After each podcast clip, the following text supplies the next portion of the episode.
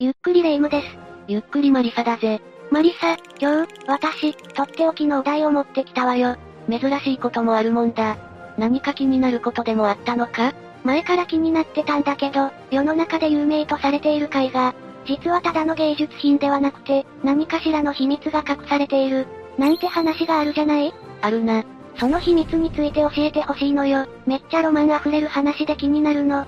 確かに絵画に隠された秘密というのは都市伝説好きなら気になるよな。それじゃあ今回は有名絵画に隠された謎6選について紹介するぜ。それじゃあ、ゆっくりしていってね。1、アダムの創造。それじゃあ最初に紹介するのはアダムの創造という絵画についてだ。この絵画には多くの謎があるとされているから、霊夢も聞いたことあるんじゃないか？どんな絵だっけ？多分一度は見たことあると思うぜ。宙を舞う老人と地面に横たわる若者が手を伸ばし合う作品だ。見たことないか？ああ、あるある。この作品はキリスト教における天地創造の7日間を表現していると言われているんだよ。天地創造の7日間？そんな教えがあるの？曰く、神は1日目に天と地、宇宙と地球、昼と夜を作った。2日目には空を作った。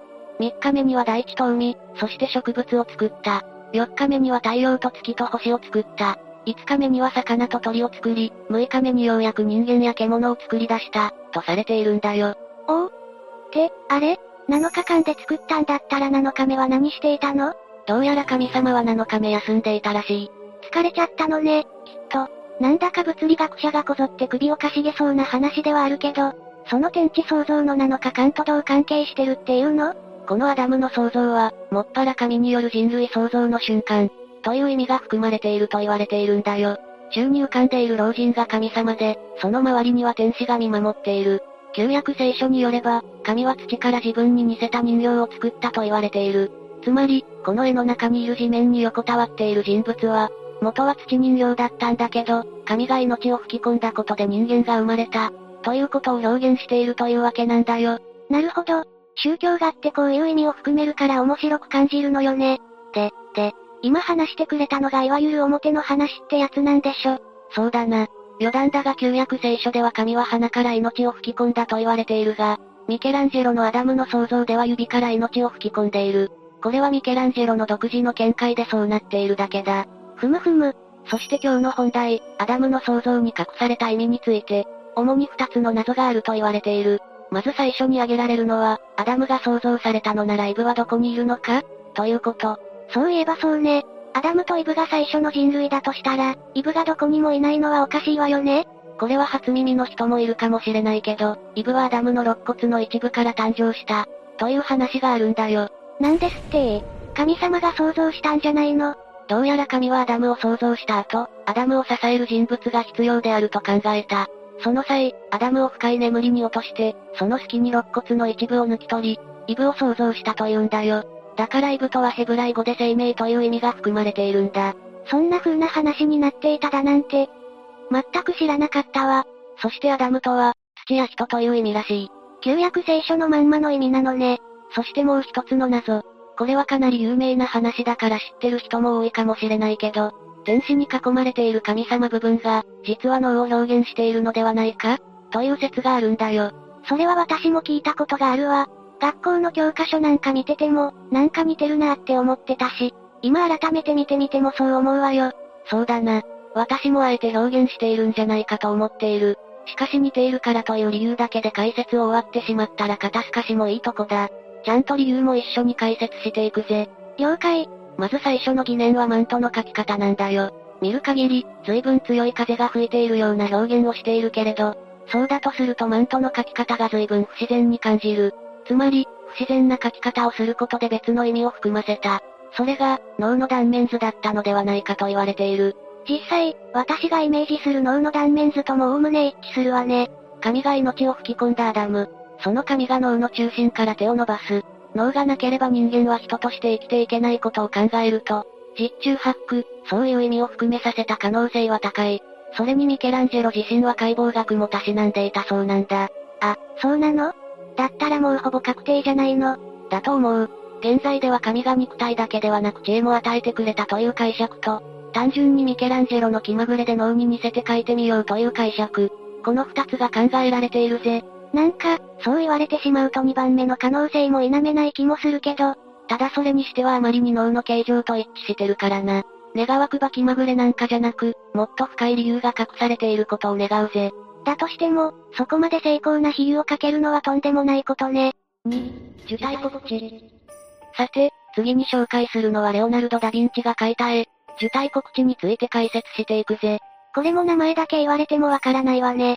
どんな絵なの？これも美術の教科書なんかに載ってるはずだから、見たことあると思うぜ。天使ガブリエルから処女受胎の告知を受けた聖母マリアを描いた一枚だ。ちなみにこの作品は、ダヴィンチのデビュー作と言われている。それがこんなにも有名になってるだなんて、凄すぎるわ。ちなみに、受胎告知とは旧約聖書の一節に登場する話で、同じテーマ、同じ題名の作品を書く画家は他にもいたんだ。例えばエルグレコ、ルーベンスなどなど。宗教画の特徴とも言えるわね。当然、画家によって特徴は違っている。今回紹介するダヴィンチの受胎告知の特徴は、言うなれば限界まで自然に書くことだと言われている。どういうことなの？他の画家が書いた受胎告知には解任を表現する精霊の光とか、白い鳩、他にも神々しさを表現するために金の画材を使用した絵もあるんだ。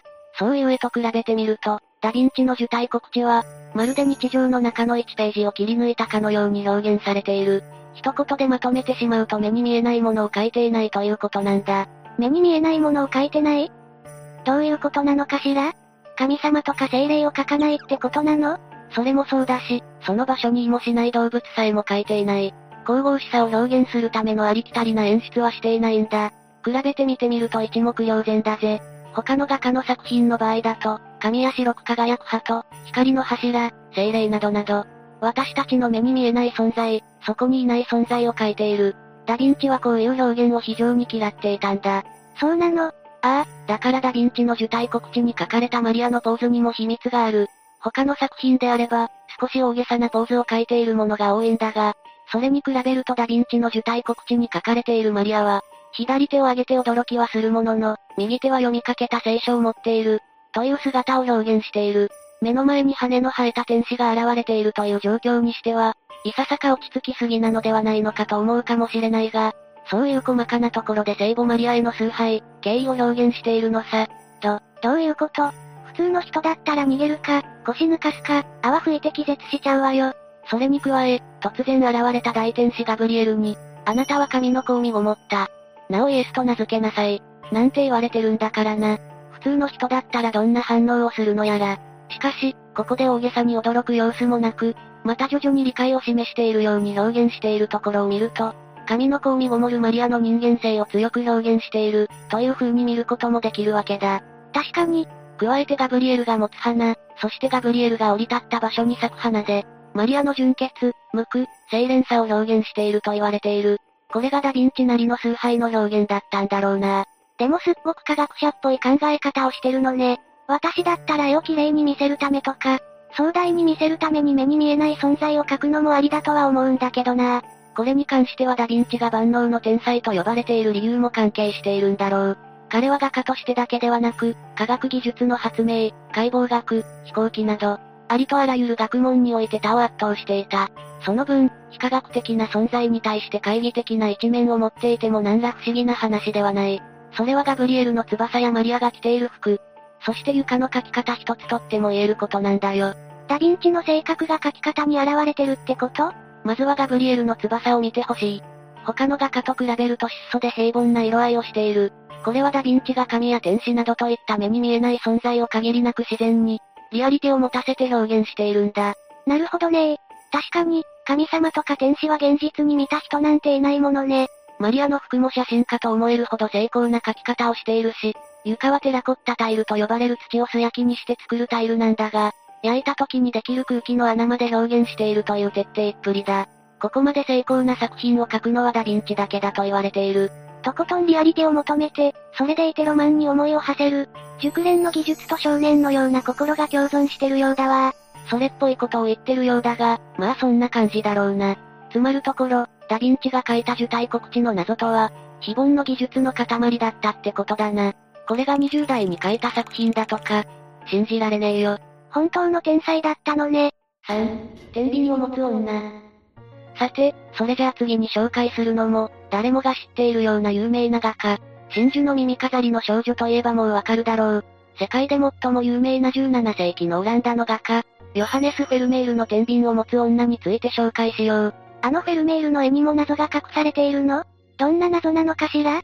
フェルメールは別名光の魔術師とも呼ばれていて、その作風は写実的で、特に光の表現技術は他を圧倒していたんだ。生涯でわずか三十数点ほどしか描かなかったフェルメールだが、その一枚一枚にはとてつもない値打ちがつけられた。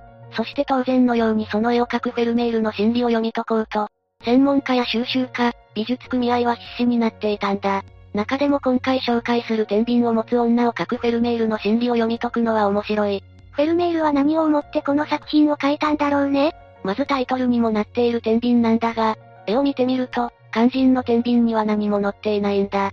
なのに作中の女性は天秤の傾きに目をやっているようにも見える。天秤で遊んでいるのかな？でも空の天秤で遊んでて楽しいのかしらね？霊夢ならまだしも、フェルメールがそんなものを書くはずないだろ。もっと考えてみな。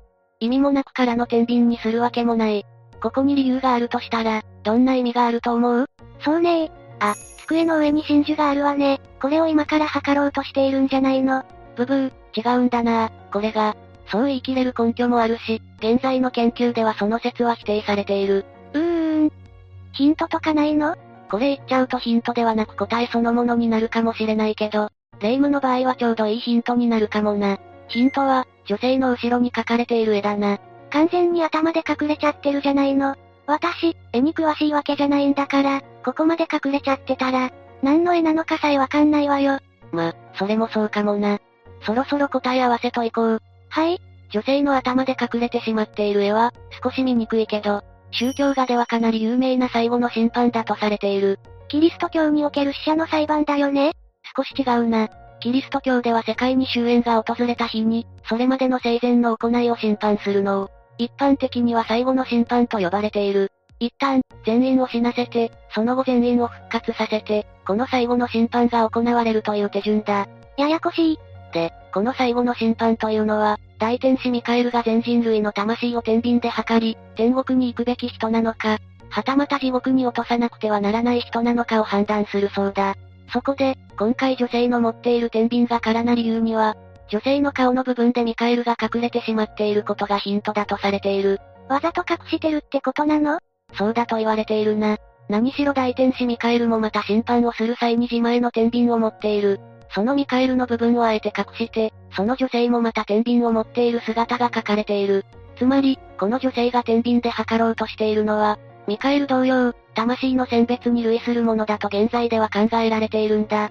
確かに、それだとミカエルを女性の顔で隠す理由にはなるもんね。でもさ、それだとこの作品は、この女性が全世界の人の魂を選別するって意味があるの？それだと少し応用な印象を受けてしまうんだけどな。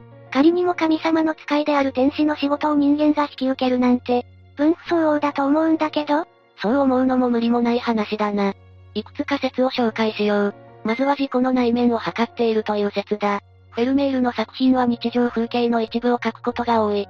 そういう性格を加味した上で天秤を持つ女を見てみると、全世界の人の魂などという手に有り余るようなテーマではなく、絵の中の女性が自身の内面を見ようとしているのではないかという説があるんだよ。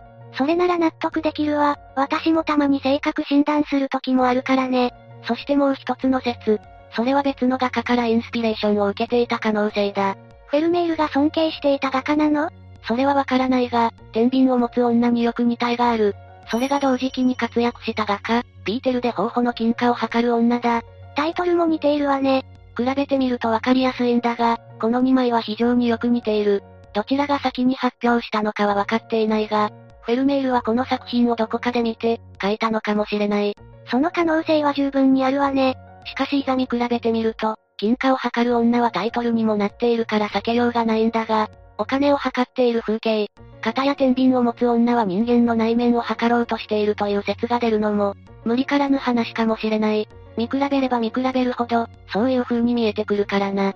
画家の気持ちを考えるって、なんだか楽しいわね。美術の楽しみ方が少しは分かってきたようだな。それじゃあこのまま次の作品を紹介しよう。よろしくね。よん、やけー。お次に紹介するのはオランダで一番有名な画家と言われているあの人の作品。レンブラント・ファン・レインが描いた夜景について解説していこう。レンブラント、名前は聞いたことあるかも。だろうな。夜景は世界三大名画にも含まれている作品だ。ちなみに他の二つはダヴィンチのモナリザとベラスケスのラスメニーナスだぜ。あのモナリザと同列に紹介されるだなんて。その夜景にはどんな秘密が隠されているのかしら？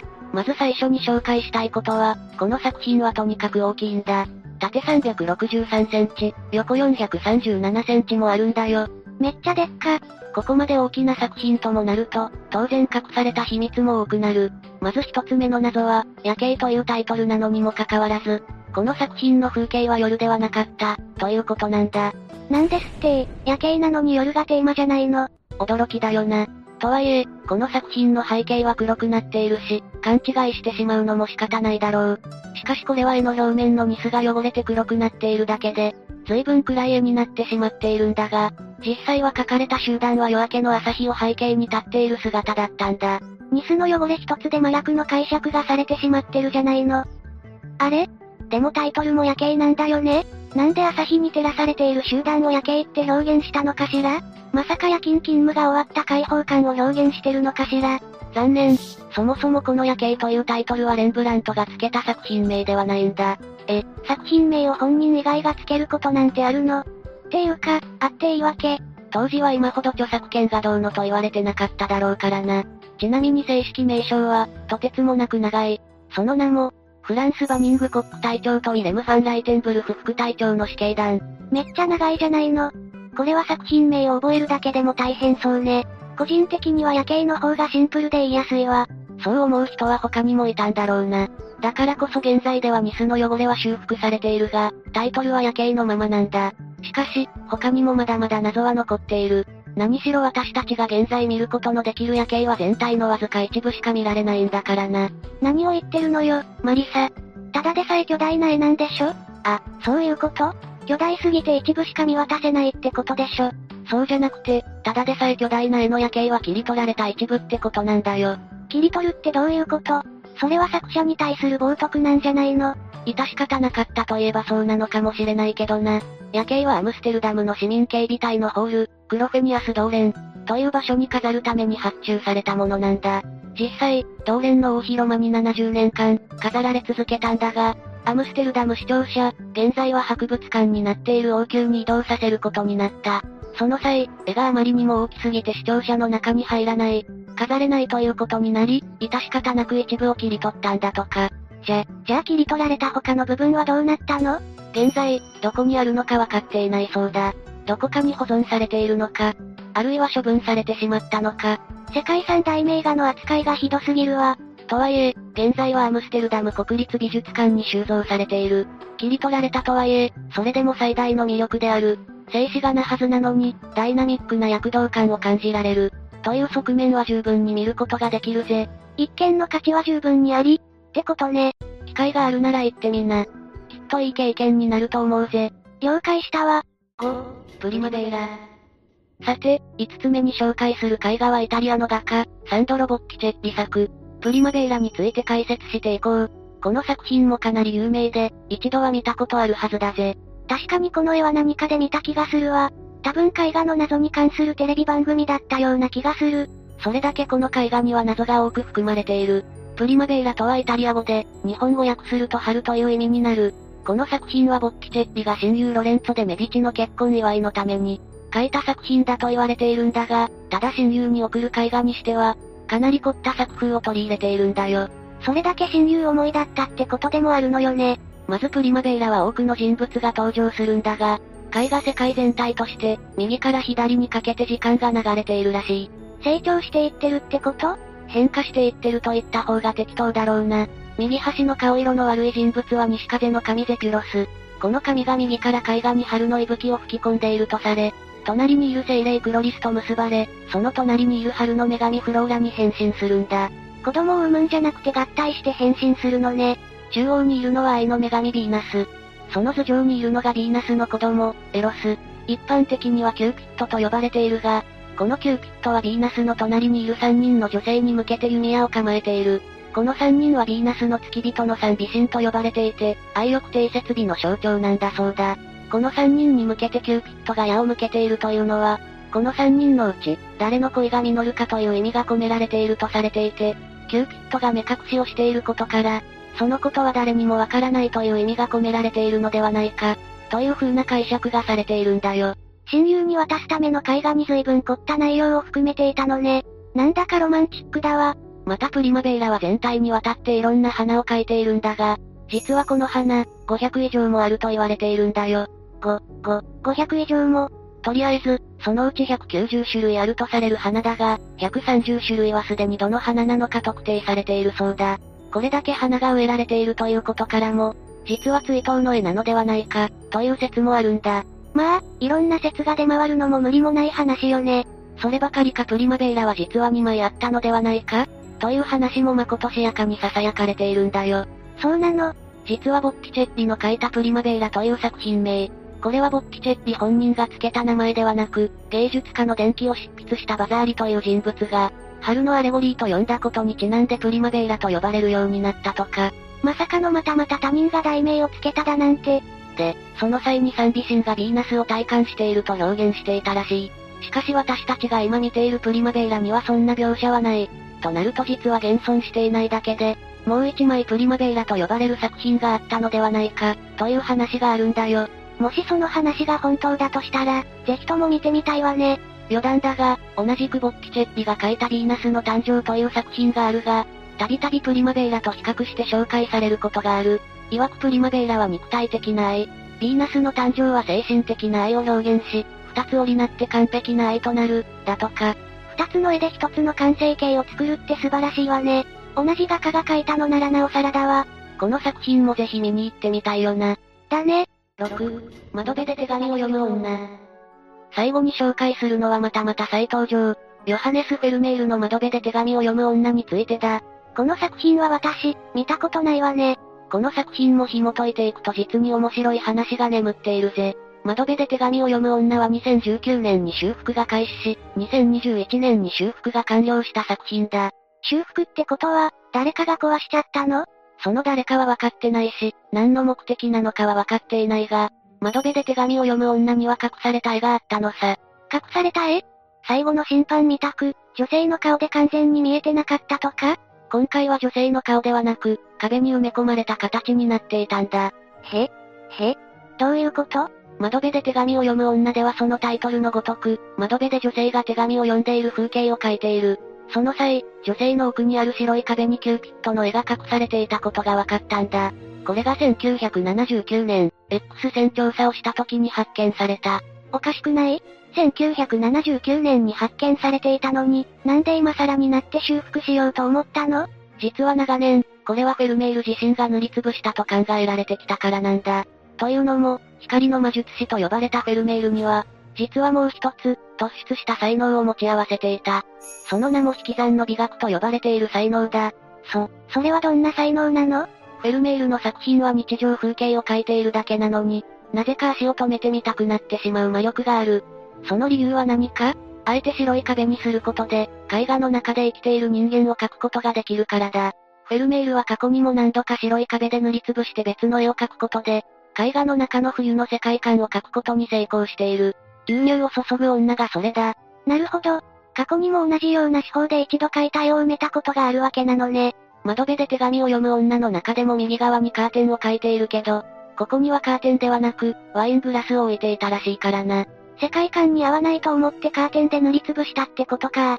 だからフェルメールの作風として今まで修復しなかったんだよ。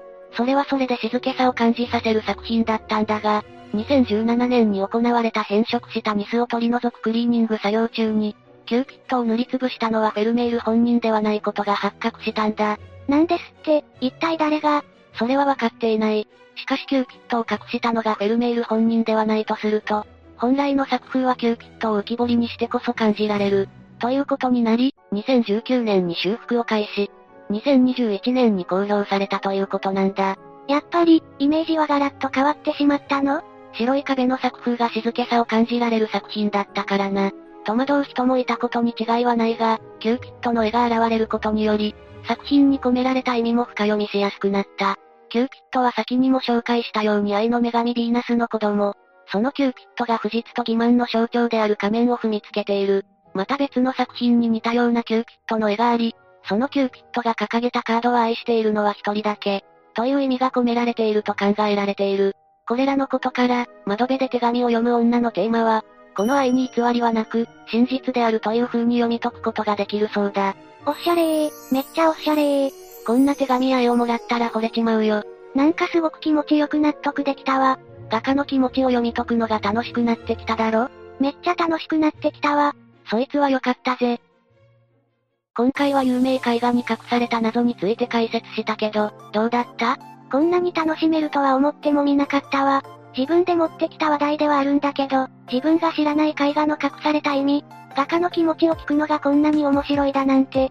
画家の気持ち、それを見る人の気持ち。多分それが完全に一致することは限りなく難しいことだとは思うけど、世界観が広がるような経験をさせてくれるからな。名画はどんどん見るべきだし、知るべきだと思うぜ。これからもどんどん教えてね。機会があればどしどし教えてやるぜ。待ってるわ。というわけで、今日の動画はここまで。動画が面白かったら、高評価とチャンネル登録よろしくお願いします。最後までご視聴いただきありがとうございました。